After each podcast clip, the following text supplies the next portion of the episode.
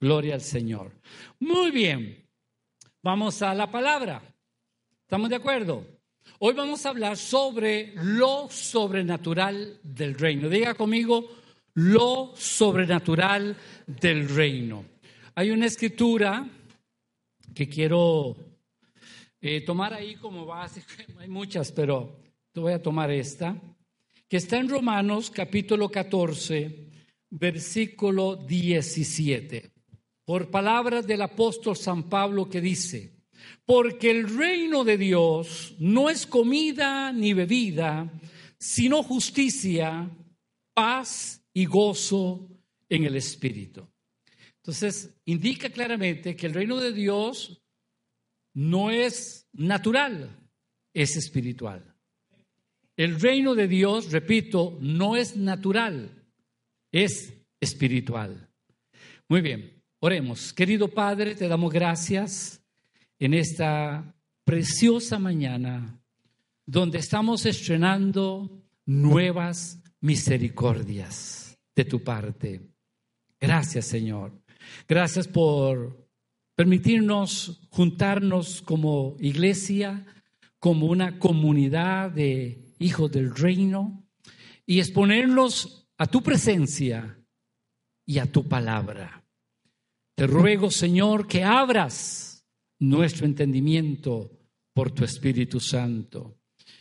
Que la enseñanza de tu palabra, la exposición de tu palabra, alumbre nuestros ojos espirituales. Danos el colirio del Espíritu Santo para ver las maravillas de tu palabra. Abre nuestros oídos espirituales para escuchar tu voz, Señor. Y danos un corazón sensible para que esta palabra quede como semilla sembrada en nuestro corazón y de fruto al 30, al 60 y al ciento por uno. Y el pueblo de Dios dice, amén. ¿Qué quiere decir amén? Así sea, yo afirmo eso, lo que significa. Cada vez que usted dice amén, está diciendo yo creo eso. Eso es cierto, eso es verdad. Yo lo afirmo. Cuando usted dice amén, no es un amén religioso, es un amén de afirmación de parte de Dios. Amén. De lo que Dios ha establecido. Lo sobrenatural del reino. Juan 11.1 dice, a lo suyo vino, mas los suyos no le recibieron. La pregunta aquí es, ¿por qué los judíos, el pueblo de Dios, Israel, no aceptó a Jesús o rechazó a Jesús? ¿Por qué? Porque pudieron, o ellos entendieron que Jesús no podía ser el Mesías para ellos, porque el, concepto de reino que ellos tenían era otro. El Mesías que ellos esperaban era otro. ¿Otro en qué sentido? Ellos esperaban que Jesús iba a venir como un caballero, como un soldado, como un general, con espada y con un ejército atrás, listo para la batalla y librarlos de la opresión romana. Esa era la idea que ellos tenían. De hecho, encontramos un pasaje donde dice que en algún momento los discípulos empezaron a discutir y a pelearse un puesto en el gobierno futuro de Jesús. A mí me sientas a la derecha y el otro decía, a mí a la izquierda, Señor. Ya estaban buscando puestos en el gobierno. Y el Señor le dio una buena regañada al respecto. Cuando el Señor fue, a llegaron los soldados en el huerto de Hexemanía a prenderlo, a apresarlo, recordemos que Pedro sacó la cutacha y en una forma, ¿verdad?, ese momento de, de ira, le mandó el filazo y la idea de Pedro era cortarle el pescuezo. Pero como el soldado se hizo así, apenas le cortó la oreja. Es estaba esa actitud bélica entre los discípulos. Algunos en algún momento dijeron, Señor, ¿por qué no ah, mandas ah, fuego, verdad, sobre estos impíos? Es una actitud bélica. Pero Jesús no venía con esa idea de reino. Su concepto, su enseñanza, su discurso, su anuncio del reino de Dios era otro. Era un discurso basado en el amor. En el amor. Es donde encontramos un pasaje cuando Jesús dice allá en Juan 13, ah, en esto conocerán todos que soy mis discípulos si os amáis los unos a los otros. Pero algunos han interpretado igual con un corazón bélico, ¿verdad? En esto conocerán todos que son mis discípulos si os armáis los unos a los otros. Pero no, mi amado, es el amarnos los unos a los otros. Es decir, que el reino de Dios está basado en el amor. Pero ese no es el tema que yo eh, quiero desarrollar. Nada más para darles un poquito de contexto, vamos a hablar de lo sobrenatural del reino. Ahora, ¿a qué tipo de reino se refiere Jesús? Se refería a él cuando enseñaba sobre este tema. Leyendo el Evangelio de Lucas, San Lucas 8.1 dice, Jesús iba por todas las ciudades y aldeas predicando y anunciando el reino de Dios. Para Jesús, el mayor interés fue anunciar el reino de Dios. Era un reino de autoridad, un reino de justicia, un reino que significa gobierno, un reino de soberanía, un reino de señorío. a ese reino Jesús se refería. Era el tema central de Jesús. Si usted estudia los cuatro evangelios que son Mateo, Marcos, Lucas y Juan. Venga a la escuela bíblica. Usted va a encontrar en los cuatro evangelios 110 referencias con respecto al reino. Como yo he predicado anteriormente, es un tema que olvidado en realidad, olvidado. Pero esto es un tema fascinante, es un tema rico, un, tema poderoso. Y vamos a ver en esto que Jesús es el rey de este reino. Diga conmigo, Jesús es el rey del reino de Dios. Jesús no fue nombrado por elección popular, sino fue algo que Dios mismo, el Padre, lo designó podemos ver que Jesús se refirió a mi reino en una forma muy personal. Y leyendo, por ejemplo, en Juan capítulo 18, versículo 36, escucha esta palabra. Respondió Jesús, mi reino no es de este mundo, mi reino si, si, mi reino fuera de este mundo, mis servidores pelearían para que no, para que yo no fuera entregado a los judíos, pero mi reino no es de este mundo. Usted va a ver aquí cuatro veces que Jesús se refiere a mi reino. Mi reino. Jesús estaba muy claro y eso era lo que él quería dejar claro con nosotros, con la iglesia. Es mi reino, mi reino.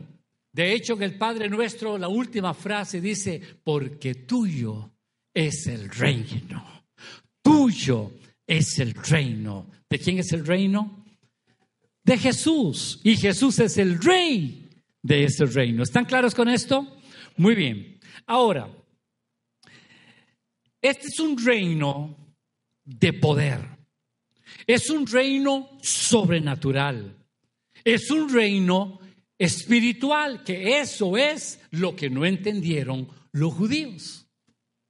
No es un reino natural, no es un reino bélico, es un reino, repito, de poder. Diga conmigo, un reino de poder, un reino sobrenatural. ¿Cuántos dicen amén? Un reino de autoridad, de soberanía, de señorío que viene a cada vida y a cada corazón que reconoce a Jesucristo como su Señor y Salvador personal. Ese reino está establecido en cada corazón que ha depositado totalmente su confianza en Jesucristo como su Salvador personal. Por eso decimos que Jesús no vino a darnos una religión, vino a darnos un reino. Y los cristianos tenemos que decir, Jesús reina en mí. Jesús es mi Señor. ¿Cuántos dicen amén a esto? ¿Puede decirlo conmigo? Jesús es mi Rey. Jesús es mi Señor. ¿De qué lado estás? Tenemos que ubicarnos para que el reino de Dios sea efectivo en nuestra vida. Bien, Jesús demostró, demostró un reino de poder, un reino sobrenatural, un reino espiritual. La pregunta es, ¿cómo lo demostró? ¿Cómo demostró Jesús este reino de poder?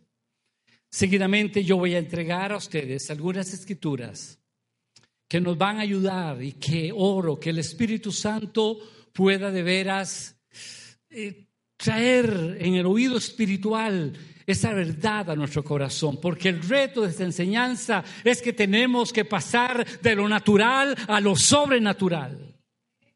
Repito, tenemos que pasar de lo natural a lo sobrenatural.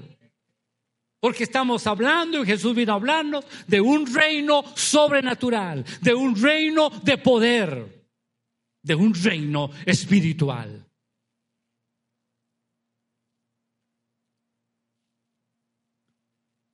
Jesús vino sanando, libertando. Él vino resucitando, salvando, transformando vidas. Quiero decirles en esta mañana que Jesús dedicó tres cuartas partes de su ministerio sanando a los enfermos, libertando a los cautivos. Lea los evangelios. Está plagado de estas verdades y de esta actividad demostrativa del poder del reino, de lo sobrenatural del reino. Hoy día estamos muy secularizados. Hoy día la iglesia está muy natural, muy natural. Pero si somos gente de reino, tenemos que buscar otro nivel espiritual. Tenemos que buscar lo sobrenatural de Dios. Tenemos que ir a otro nivel. Oro que el Espíritu Santo, al escuchar usted estas escrituras, podamos, la fe pueda incrustarse en nuestra mente espiritual, en nuestro espíritu, que esa palabra quede esculpida, grabada, fundamentada en todo nuestro ser. ¿Cuántos dicen amén? Dice el principio bíblico de Romanos 10, 17 es, así que la fe es por el oír, el oír, el oír, el oír la palabra de Dios. Bíblicamente, a cada uno de los que estamos acá, Dios nos ha dado una medida de fe. En tu vida hay una semilla de fe. Nadie aquí sentado puede decir, yo no tengo fe. Porque si usted no tuviera fe, no estuviera sentado en este lugar, ni hubiera venido a esta iglesia. Hay una medida de fe, pero la fe debe crecer. La fe debe ser ensanchada. Alabado sea el Señor para siempre. Debe ser extendida. Debe ser estirada debe ser desafiada. Bendito sea el Señor. Ahora, el que tiene oídos para oír, que oiga. En el Evangelio de San Marcos, capítulo 4, versículo 22, estoy preguntando aquí o estoy tratando de decirles cómo Jesús demostró su poder cómo Jesús nos muestra un reino sobrenatural, natural. Dice este pasaje de Mateo 4, 23, y aprecio mucho los que toman notas porque esto deben llevárselo, deben rumiarlo en sus casas. Mateo 4, 23. Dice así, recorría Jesús toda Galilea, enseñando en la sinagoga de ellos, predicando el Evangelio del reino y sanando toda enfermedad y toda dolencia en el pueblo. Juntémoslo con Mateo 9:35. Dice, recorría Jesús todas las ciudades y aldeas, enseñando en la sinagoga de ellos, predicando el Evangelio del reino y sanando toda enfermedad y toda dolencia en el pueblo. Es decir, era muy recurrente Jesús. Predicaba, enseñaba. ¿Y qué enseñaba Jesús? ¿Qué enseñaba? El evangelio del reino. No era cualquier evangelio, era el evangelio del reino. Reino de autoridad, de justicia, de poder, de señorío. El reino sobrenatural. ¿Y qué venía como resultado de esta enseñanza, de este anuncio, de esta proclamación, de esta predicación en labio de Jesús sobre el Evangelio del Reino? ¿Qué sucedían? Sanidades, milagros. Lo sobrenatural se daba como resultado de la predicación del reino de Dios. Si nosotros viviéramos el reino de Dios realmente, hermanos, los milagros no ni siquiera nos asustarían. Sería lo, lo, lo natural para nosotros como iglesia. Si viviéramos el reino como debe de vivirse. Porque el reino de Dios es poder de Dios. El reino de Dios es espiritual. El reino de Dios es sobrenatural. Esto es algo que tenemos que ir entendiendo, mi querida iglesia y mis queridos hermanos en el Señor. Seguimos leyendo en Mateo capítulo 14, todas esas citas Estamos tomando del Evangelio de San Mateo, pero las encontramos en los demás evangelios, diferentes relatos como resultado del reino de Dios. Nos dice, cuando le reconocieron los hombres de aquel lugar, enviaron noticia por toda aquella tierra alrededor y trajeron a él todos los enfermos y le rogaban que lo dejase tocar solamente el borde de su manto. Y todos, ¿cuántos? Todos los que le tocaron quedaron sanos. Reino de poder, un reino sobrenatural. ¿Me están entendiendo, iglesia? Mateo 15, 30. Por eso le di varias escrituras para que usted vaya entendiendo. Estoy tratando de decirles que, que, que el reino de Jesús que él predicó, al que él se refería, al que él ministraba, era un, un evangelio de poder, un evangelio sobrenatural. Dice Mateo 15:30, y se le acercó mucha gente que traían consigo cojos, ciegos, mudos, mancos y otros muchos enfermos. Los pusieron a los pies de Jesús y los sanó.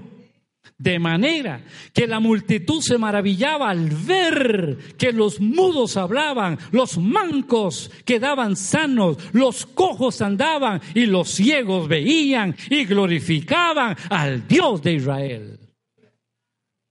Aleluya.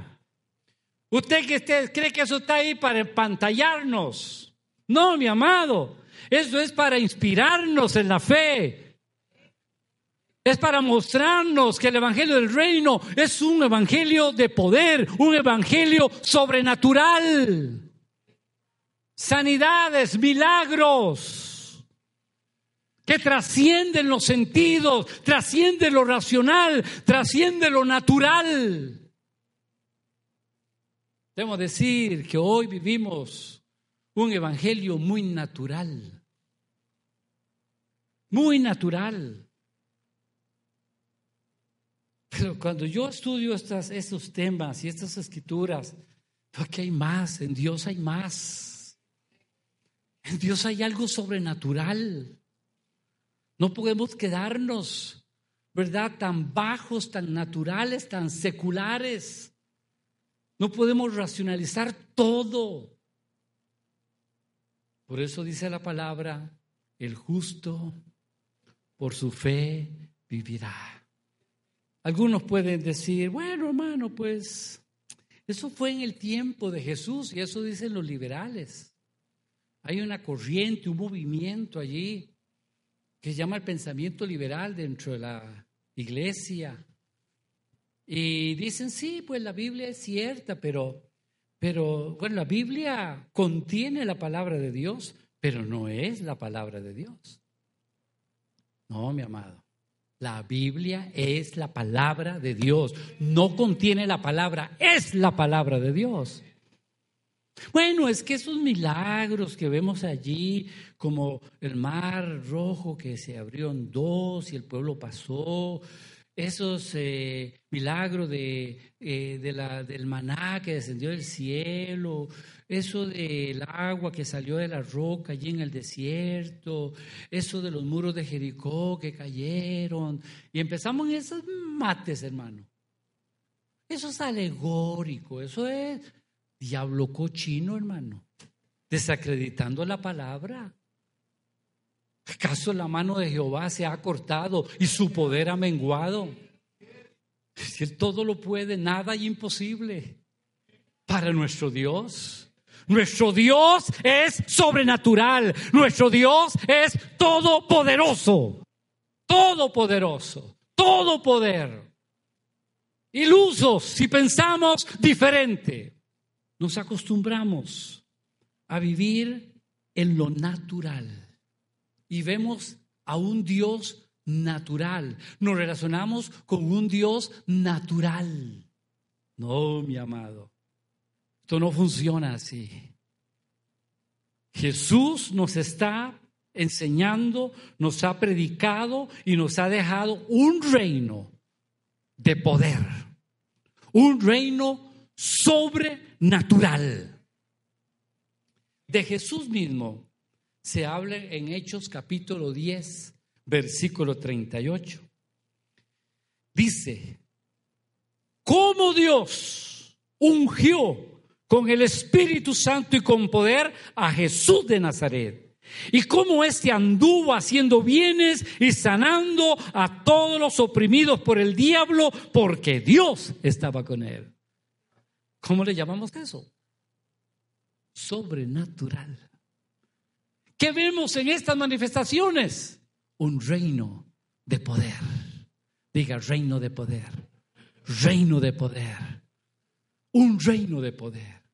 Algo sobrenatural. Este mismo Jesús que hemos visto aquí, que les he leído en los evangelios, es el mismo.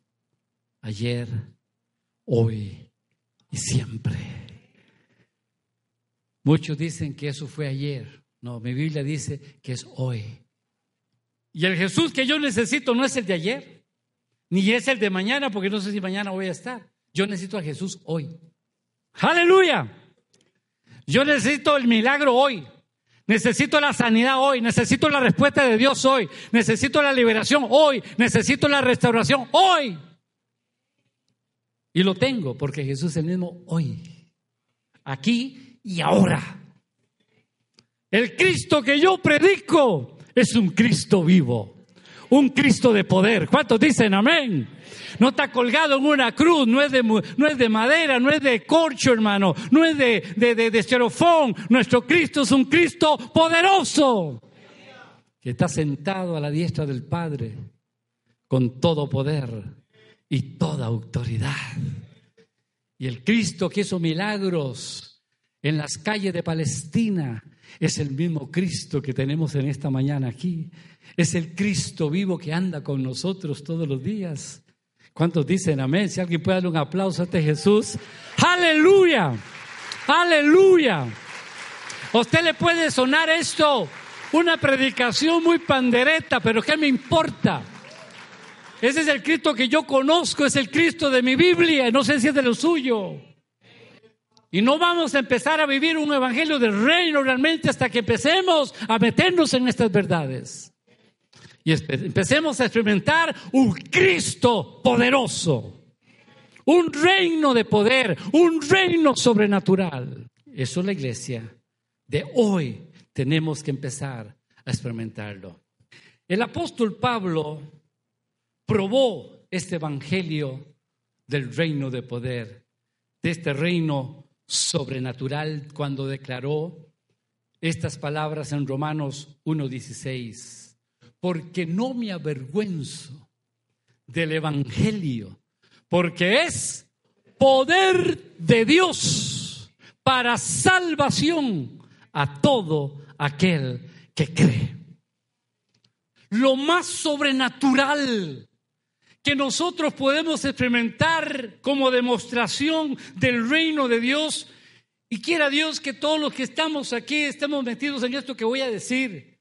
Es cuando Cristo ha llegado a nuestra vida.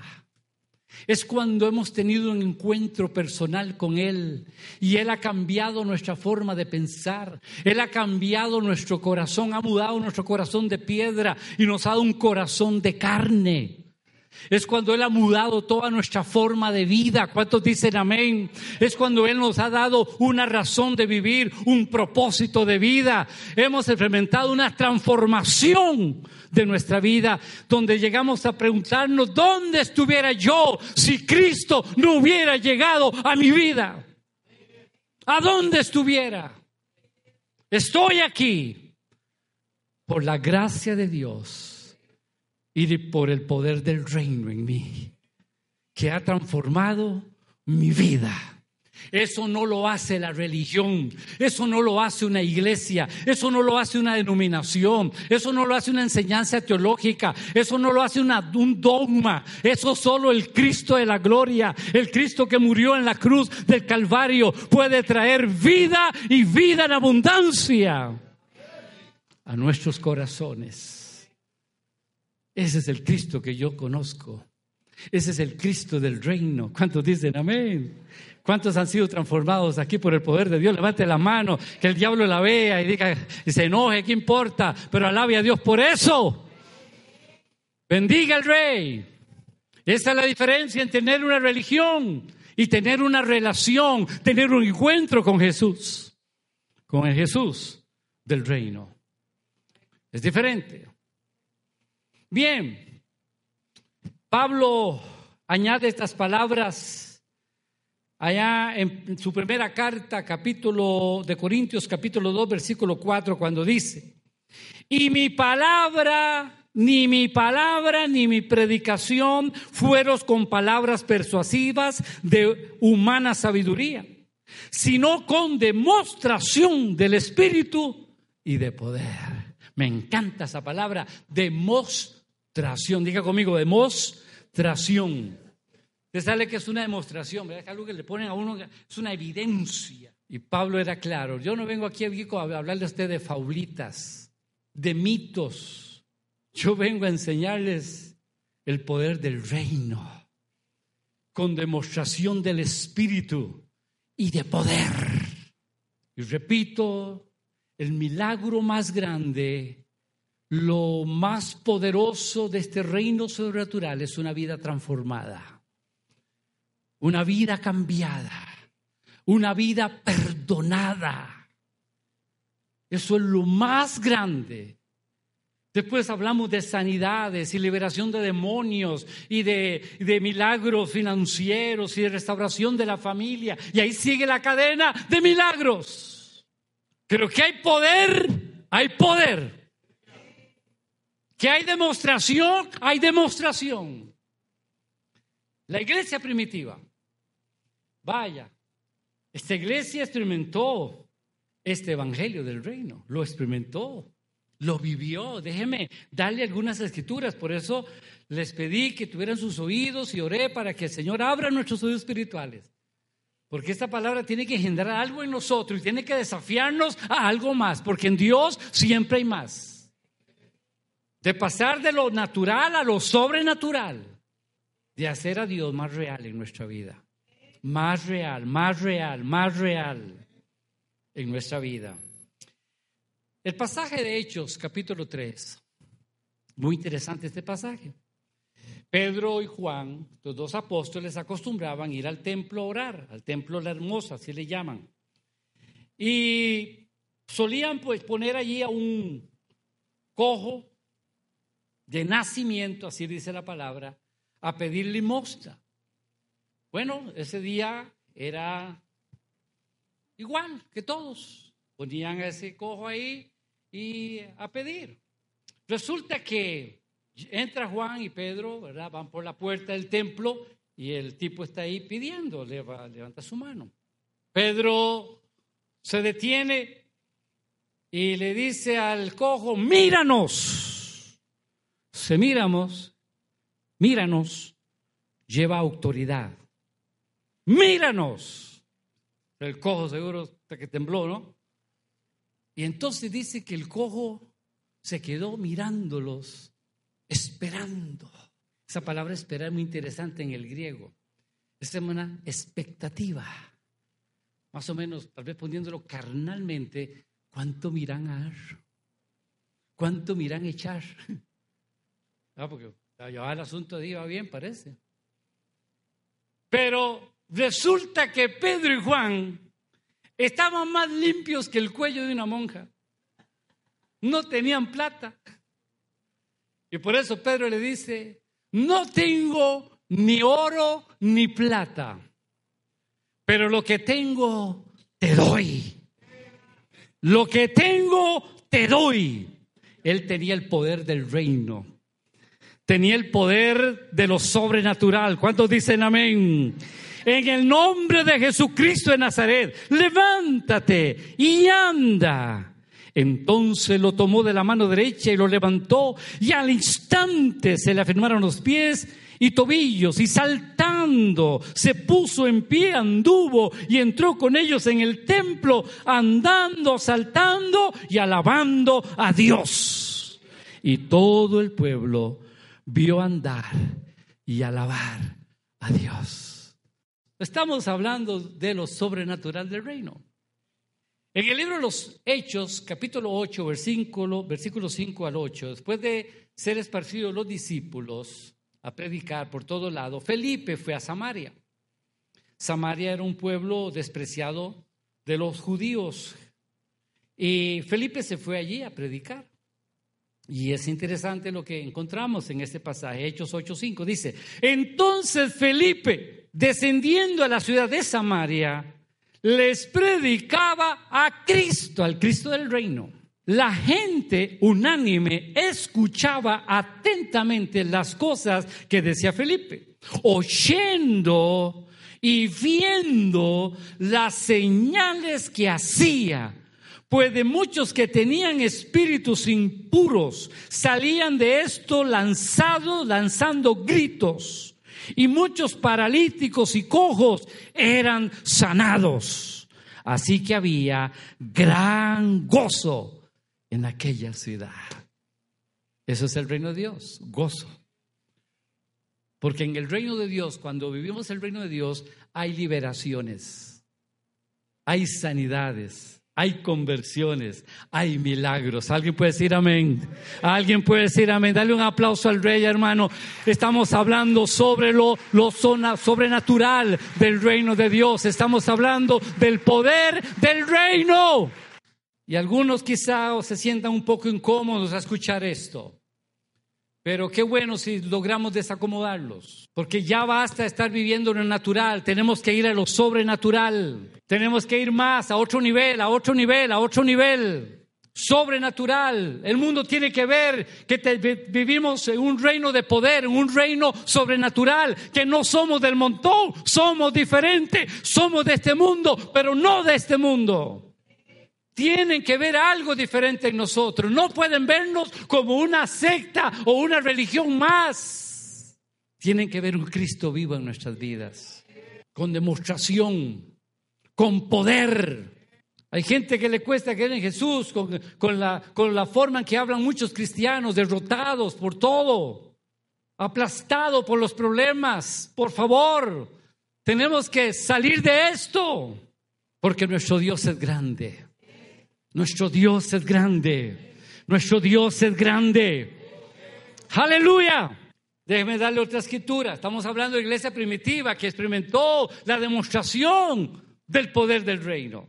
Hechos, capítulo 13, versículo 8 al 11 dice, y habiendo atravesado toda la isla de Pafos, hallaron a cierto mago, falso profeta judío, llamado Bar Jesús, que estaba con el procónsul Sergio Paulo, varón prudente. Este llamando a Bernabé y a Saulo, deseaba oír la palabra de Dios, pero le resistía Elimas el mago, que así se traduce su nombre, intentando apartar de la fe al procónsul. Entonces Saulo, que también es Pablo, lleno del Espíritu Santo, fijando en él los ojos, le dijo, lleno de todo engaño y de toda maldad, hijo del diablo, enemigo de toda justicia, ¿no cesará de trastornar los caminos rectos del Señor? Ahora pues la mano del Señor está contra ti y quedarás ciego y no verás el sol por algún tiempo. E inmediatamente cayeron sobre él oscuridad y tinieblas, andando alrededor, buscando quien lo condujera de la mano. Entonces el procónsul, viendo lo que había sucedido, creyó, admirado de la doctrina del Señor. Si eso no es sobrenatural, dígame qué es sobrenatural. Si eso no es poder del reino, dígame qué es poder del reino. Y nota que esa señal milagrosa trajo la conversión de ese hombre. Y si le diera el pasaje de Hechos 16, 25 adelante, cuando Pablo y Sila estaban en la cárcel, encadenados y alabaron al Señor y esa alabanza desató el poder de Dios allí. Y las puertas se abrieron, las cadenas se rompieron y el carcelero que estaba allí cayó bajo convicción del Espíritu Santo. Y preguntó, hizo la pregunta más importante que todo ser humano debe hacerse, señores, ¿qué debo hacer para ser salvo? Y la respuesta del apóstol fue, cree en el Señor Jesucristo y serás salvo. Y el relato nos dice que ese hombre fue salvo, él y toda su casa. ¿Por qué? Porque vio la demostración del poder del reino. Aleluya. ¿No creen que eso es lo que necesitamos ver en estos días? Necesitamos ver puertas abiertas, cadenas rotas, la luz del Señor. Aleluya. Y la gente necesita ver, hermanos, ese poder de Dios para creer. El Dios que esa gente tiene, wow, es real. Es real. Es real. No es un Cristo de iglesia. No es un Cristo muerto. No es un Cristo de pandereta. Es un Cristo de poder. Que salva, que sana, que perdona, que liberta, que bautiza en el Espíritu Santo, que transforma vidas. Ese es el Cristo del reino de Dios. ¿Alguien puede bendecir al rey? ¿Alguien puede alabarlo acá? Aleluya. Uh. Usted me dice en esta mañana, pastor, ¿podemos hoy los hijos del reino ver y experimentar el poder del reino? La respuesta es por supuesto, si no, no estuviera anunciándoles esto. Claro que sí, la pregunta es ¿cómo? Yo tengo dos cosas que decirles. Podría darle una serie de tips, ¿verdad? Principios bíblicos, pero voy a decirles solo dos cosas. Y con esas dos cosas podemos tener las llaves para vivir en un reino sobrenatural. Un reino sobrenatural. La primera de ellas es sencillo. Lo primero que tenemos que hacer es creer. Creer. Pastor, pero yo ya creo. Temo que muchos creen en Dios y su vida cristiana la viven así, creen en Dios. Pero le tengo noticias, el diablo también cree. y va para el lago de fuego. Creer no basta. Tenemos que vivir bajo la premisa no de solo creer en Dios, sino creerle a Dios. ¿Ve la diferencia? Una cosa es creer en Dios y otra cosa es creerle a Dios. Hay un abismo de diferencia entre estas dos expresiones y Satanás tiene engañado a muchos con esto. Oh, yo creo en Dios. Usted va a la cárcel, creo en Dios. Va a un prostíbulo, yo creo en Dios. Va al infierno, yo creo en Dios. Más que no, ahí se, hacen creyentes en Dios. Pero ya en el infierno, ¿ya para qué? Porque el justo por la fe vivirá. Sin fe es imposible agradar a Dios. Y todo aquel que cree que hay Dios debe creer que hay Dios y que Él es recompensador de los que le buscan. ¿Están aquí conmigo? Esto es importante que nosotros lo entendamos. ¿Sabe usted que hay algo que estorba a la iglesia hoy para ver la demostración del reino de Dios? Y es una palabra, incredulidad. Hay un registro en Mateo capítulo 13, versículo 58, que dice que Jesús estaba en, su ciudad de Nazaret y que Jesús no pudo hacer muchos milagros allí a causa de la incredulidad del pueblo. La incredulidad ata las manos de Dios. El que duda, dice Santiago, es como una ola del mar que va y viene, inestable. Ahora creo, ahora no creo. Y el que duda, nada recibe. Es la enseñanza global que yo encuentro en la Biblia. La incredulidad nos estorba para vivir la demostración del reino de Dios, del poder del reino, de lo sobrenatural del reino. Si dudamos, no vamos a conocer la, la magnitud, la anchura y la profundidad del poder del reino. Incredulidad. Esta tiene que salir de nuestras vidas. Porque en el reino de Dios solo hay una moneda que circula allí y que tiene efectividad.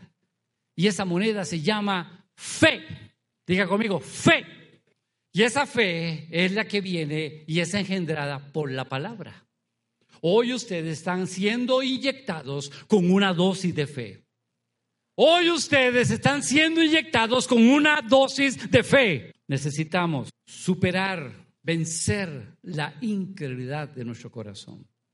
El pueblo de Israel no entró, una parte no entró a la tierra prometida.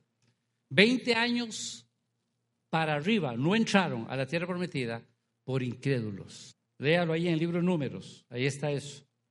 La incredulidad impidió que vieran y entraran a la tierra prometida. La incredulidad del diablo te inhibe, te estorba vivir, ver la gloria de Dios en tu vida. Esto es un asunto de fe. Aleluya. Un asunto de fe. Y por eso les dije, cuando uno escucha la palabra, escucha la palabra, no tonteras en el púlpito, palabra, palabra, palabra, palabra, la fe llega, la fe llega, la fe llega, tiene que aumentarse, tiene que crecer, tiene que ensancharse. Hasta que toques el manto del Señor y poder salga para ti. La segunda cosa que necesitamos hoy para ver, experimentar el poder del reino, no solo creer, sino tenemos que aprender a activar la fe. Activar. La fe puede estar allí, pero si no la activamos, no va a pasar nada. Va a quedar allí, no va a crecer. La fe hay que exponerla. Tu fe no será más grande que lo que tú digas de la palabra de Dios. Repito esto, tu fe no será más grande de lo que tú afirmes y proclames de la palabra de Dios. Yo mismo estoy predicando esto y mi fe se alimenta. Mi fe se acrecienta, mi fe se ensancha. Porque hay una retroalimentación en esto. En Mateo, Marcos, perdón, capítulo 11, versículo 23. Marcos, perdón, Marcos 11, 23, dije, ¿verdad? Marcos 11, 23. Dice, de cierto digo, palabra del mismo Jesús, que cualquiera que diga a este monte, quítate y arrójate al mar, y no duda en su corazón, sino que cree que será hecho lo que dice, lo que diga, le será hecho. Wow, hay un poder impresionante ahí en esta palabra. Un poder impresionante. Voy a juntar esto con Marcos, capi, perdón, Romanos 10. Dice Marcos 10, cerca de ti está la palabra, en tu boca y en tu corazón. Romanos 10 versículo 8 en Cerca de ti, ¿a dónde? Cerca de ti está la palabra. En tu corazón y en tu boca. Y esta es la palabra de fe que predicamos. Ahí, ahí tremendo. Cerca de ti. Hermano, la Biblia, la palabra de Dios, no es que usted va a poner la Biblia, está cerca mío. Eso es muy romántico. O la voy a poner aquí a la, a la par de la veladora la cama, está cerca mío. Ahí no hace ni papa, hermano, su Biblia. Nada va a hacer. Aquí lo que se refiere cuando usted toma esa palabra revelada por el Espíritu Santo y la mete en el corazón y la abraza. La abraza, la hace suya, la hace rema, la hace carne. Esa es la palabra que va a hacer algo por usted. Y cuando la tienes abrazada, implantada, fundamentada en tu corazón, entonces tiene que activarla. ¿Cómo? Aquí está. Que si confesares con tu boca que Jesús es el Señor y que Dios le levantó los muertos, serás salvo. Porque con el corazón se cree para justicia, pero con la boca se confiesa para salvación. Ahí, ahí está la llave, hermano.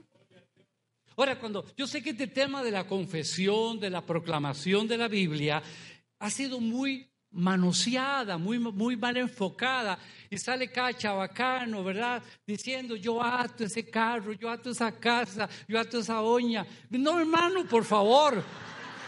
Dios no está en esas babosadas. Lo que está, hermano, es afirmando la palabra sus promesas, que son para los hijos de Dios. ¿Cuántos hijos de Dios hay en este lugar?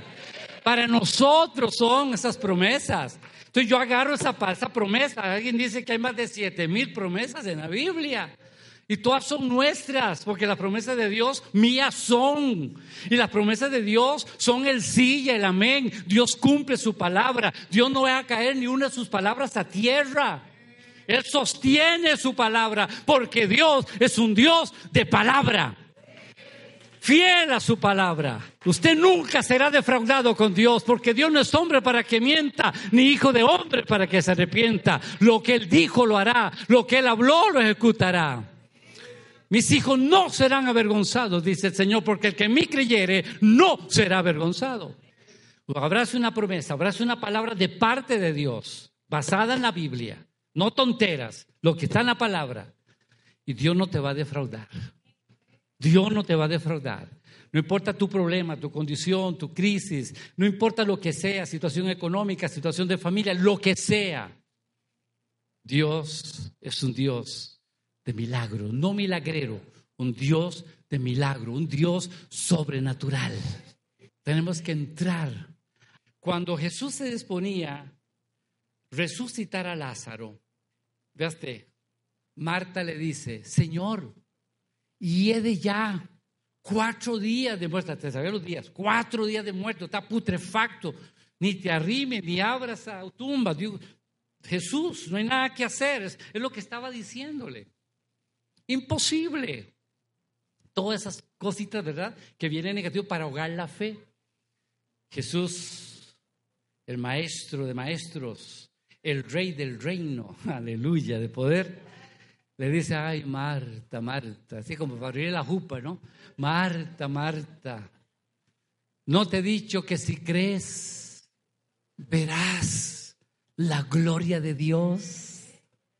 Mira, ahí hay unos principios importantísimos. ¿Qué es primero? ¿Ver o creer? Pues lo sabe, ¿por qué no lo practicamos? Primero está el creer. Y después el ver.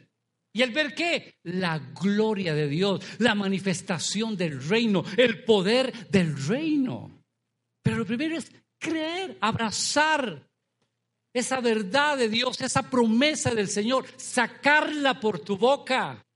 Que tu fe crezca, tu fe crezca, tu fe crezca, tu fe se ensancha a medida que tú dices la palabra, dice la palabra, tu fe va creciendo, va creciendo, va creciendo y el problema va menguando, va menguando hasta que se reduce a nada. Dios te sorprende. Aleluya. Si crees, verás, no al revés. Pero la mayoría de nosotros luchamos con algo que se llama sentidos.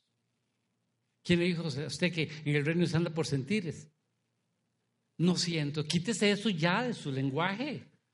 Es por fe, es por fe, es por fe, viendo al invisible, viendo al autor y consumador de la fe, viendo al que prometió, que es fiel a lo que prometió. No es por sentir, no es por lo que veo, no es por lo que escucho, es por lo que creo por lo que creo, donde vamos a ver el poder y la demostración del reino de Dios. No te he dicho que si crees, verás la gloria de Dios. Y esa gloria de Dios es, póngale lo que usted quiere, hermano. Póngale lo que usted quiera que aunque no pase nada y el problema sigo, si usted experimenta la gloria de Dios, ese problema desapareció. Cualquier cosa palidece ante la gloria de Dios. Cualquier cosa es reducida a nada cuando experimentamos la gloria de Dios. Porque Él capta toda nuestra atención. Él nos envuelve. Tan grande es la gloria, tan exquisita, tan sublime es, que cuando aquellos hombres subieron allá con Jesús al monte de la transfiguración, hermanos, era tan glorioso lo que estaban experimentando de la gloria de Dios que ya querían, hagamos tres enramadas, quedémonos aquí. Ya no hay nada, no existe nada alrededor. Hay más en Dios, hermano, más de lo que usted y yo estamos viviendo, hay más. Récese, a sí mismo. Desafíe su fe. Ya no crea en Dios solamente, créale a Dios. A ver si esa palabra la, podemos captar. Créale a Dios. Creerle a Dios es creer su palabra. Creerle a Dios es creer su palabra, es tomar esta palabra en serio. Dios ha dicho, y así es. Dios habló y así es. No hay signo de interrogación, no hay puntos suspensivos. Si Dios lo dijo, así es. Desafíe su fe, rete su propia fe y usted verá la gloria de Dios.